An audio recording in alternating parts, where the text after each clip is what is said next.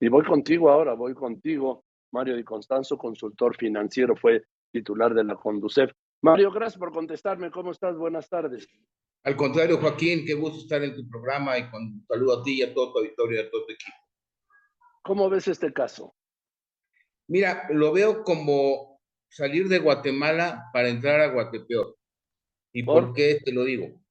Porque realmente el único cambio que le hacen al artículo 61 de la ley de instituciones de crédito es cambiar el destino de estas cuentas que además el legislador pues confunde porque una cuenta sin movimiento no necesariamente es una cuenta abandonada y creo que aquí hay que ser muy enfático.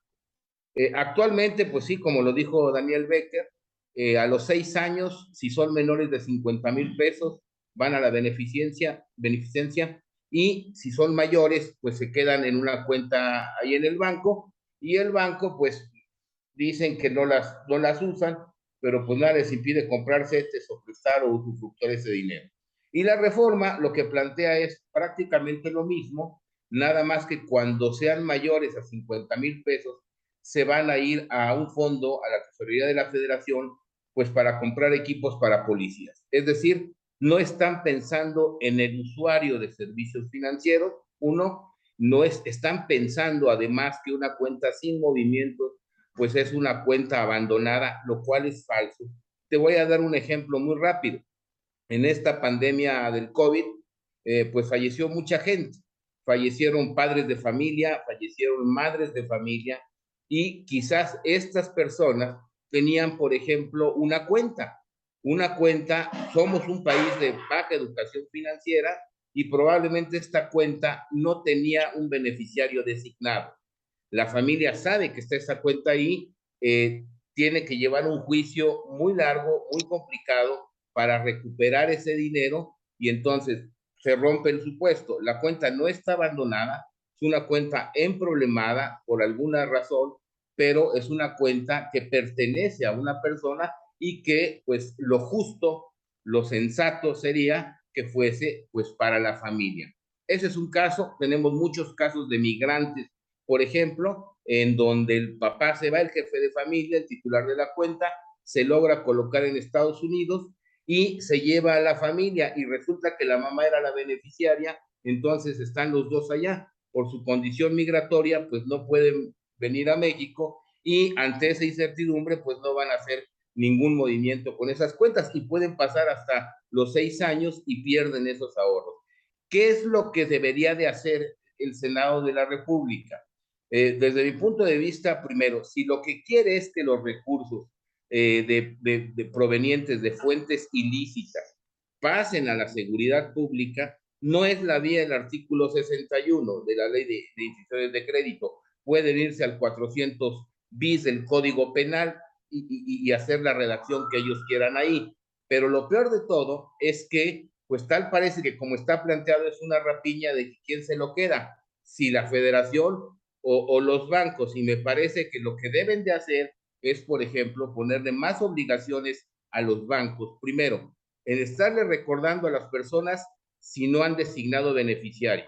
Es decir, los bancos nos pueden hablar para cobrarnos 10 pesos y nos encuentran hasta abajo de las piedras y no nos pueden mandar en nuestro estado de cuenta un recordatorio de que no tenemos beneficiario o hay que actualizar el beneficiario. Por ejemplo, eh, la otra, eh, también deben de, a los que son beneficiarios de las cuentas, pues de repente darles una recordadita de que son eh, beneficiarios de alguna cuenta y en tal virtud tienen que estar, pues, por lo menos sabiendo. En el 2014, yo todavía dirigiendo la Conducef, firmamos un convenio con la ABM para hacer una búsqueda. ¿Qué pasa? Si hoy, por ejemplo, tienes un pariente que desafortunadamente fallece, eh, te acercas a la Conducef con tu identificación, con el acta de defunción y te buscamos para ver si de casualidad eres beneficiario del pariente que falleció. Si sí, te deben de decir a qué banco debes de, de recurrir y si no, simplemente te dicen que no eres beneficiario. Nos pasó varias veces que los bancos contestaban que no había beneficiarios y a los meses llegaba eh, quien había hecho la consulta con el contrato y decían, miren, sí soy. Entonces, eh, creo que debemos primero evitar llegar a esa situación de los seis años y para eso hay corresponsabilidad entre las autoridades y los propios bancos, porque si no se vuelve un juego muy perverso. Incluso eh, aquí el fin no justifica los medios. Aunque el presidente haya dicho que se vayan a programas sociales, eh, al final de cuentas es dinero de un mexicano que trabajó, que los ahorró de manera lícita y que de ninguna manera pues está correcto o es justo que pasen por un lado o que pasen a la seguridad pública o que pasen a los programas sociales, perdónenme, pero hay, hay familias que en, la pandemia perdieron eh, su fuente de, sustento, eh, el padre de familia, la madre de familia, y no me parece correcto que eh, a la larga pues pasen al Estado o que se queden en los bancos. Es decir, si vamos a reformar o si se va a reformar este artículo 61, que sea para bien y en protección del usuario y no para bien o en protección, pues ya sea de los bancos o ya sea de, la tesorería de la federación. Oye, creo que lo Mario, pero es buena, es buena la propuesta de los banqueros, bueno, lo que planteó aquí Daniel Becker de que eh, el Senado modifique la ley y que establezca el precedente, bueno, que, que marque que aún pasados los seis años, si recoge o recuperan o señalan esa cuenta, el Estado mexicano esté obligado a devolver ese, dinero en las mismas condiciones que si tuvieran la cuenta de globalizadora o totalizadora, ¿sí? Desde luego que es, muy, es buena la propuesta, propuesta y debe ser complementaria. Desde mi punto de vista, lo que tenemos que tratar es de evitar que un mexicano llegue a esa situación y, y antes tener las medidas correctivas y ya posteriormente, si por alguna eventualidad cayó, pues evidentemente que ese derecho de, reclamar su dinero se mantenga más allá de los seis años. Y nada más como comentario, si eso pasara, el gobierno tendría que registrar ese dinero como un pasivo contingente, es decir, como un, es una especie de préstamo, porque está a la espera de que lo puedan reclamar. Entonces, no tendría caso pasarlo a, ni a la asistencia pública ni a la beneficencia pública, ni a, ni a la seguridad pública. Y por último, ¿te merece algún comentario que habiendo aprobado los diputados que hasta estos 50 mil o pasando los 50 mil pesos de las cuentas vaya a seguridad pública, el presidente haya dicho que no, no, ni hablar, se van a mis programas sociales?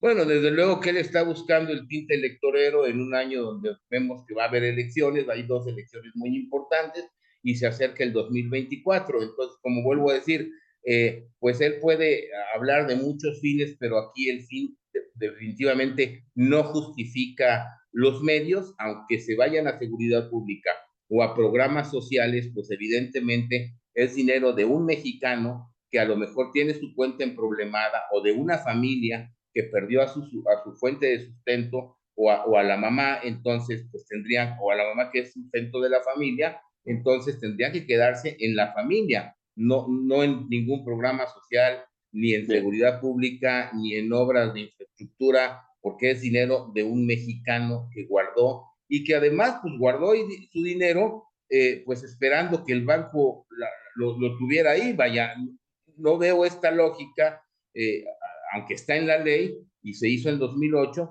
pues que, que tengan que pasar seis años con algún movimiento. Un movimiento puede ser pues un depósito de 10 pesos o un retiro de 10 pesos lo cual pues es bueno hacerlo como una sugerencia, pero en, estrictísimo sentido, pues hay juristas en este momento que incluso pueden decir que este 61, como está redactado incluso actualmente, es inconstitucional. Y más, más aún si este cambio de destino del dinero se da. Entonces, hay que usar este artículo y se está revisando. Creo que el, el, el, el Senado debe de, de, consultar, pero a todos, ¿eh? porque eh, yo, yo, yo, yo pensaba, a ver, si yo fuera banquero y me consultan esto, pues hay vicios de conflicto de interés, porque de que me lo quede yo a que se lo quede el Estado, pues a lo mejor los banqueros van a decir que se lo queden ellos, pero yo creo que lo que hay que pensar en este momento es en el usuario, es en las familias, y creo que en este momento todavía no se pone por adelante el usuario. Está bien lo que propone Daniel, de, de, más, eh, de más años y que en todo momento lo pueda reclamar. Pero ahí yo agregaría, pues evitemos en la medida de lo posible que esto se dé, facilitemos a los migrantes que están allá que recuperen su dinero, facilitemos a las familias que están sin un beneficiario, porque lo que comenta Daniel es que se acredita la propiedad, pero si está eh, muerto, si está muerto el, el, titular de la cuenta, nunca la va a poder acreditar aún pasando 10 años. Y si no designó a beneficiario, pues en estricto sentido, como está ahorita, no la va a poder recuperar aunque pasen 10 años, o hasta, que termine el juicio. Entonces, yo me refiero a facilitarles la vida en ese sentido. Bien, eh, gracias. Gracias, Mario. Te mando un abrazo.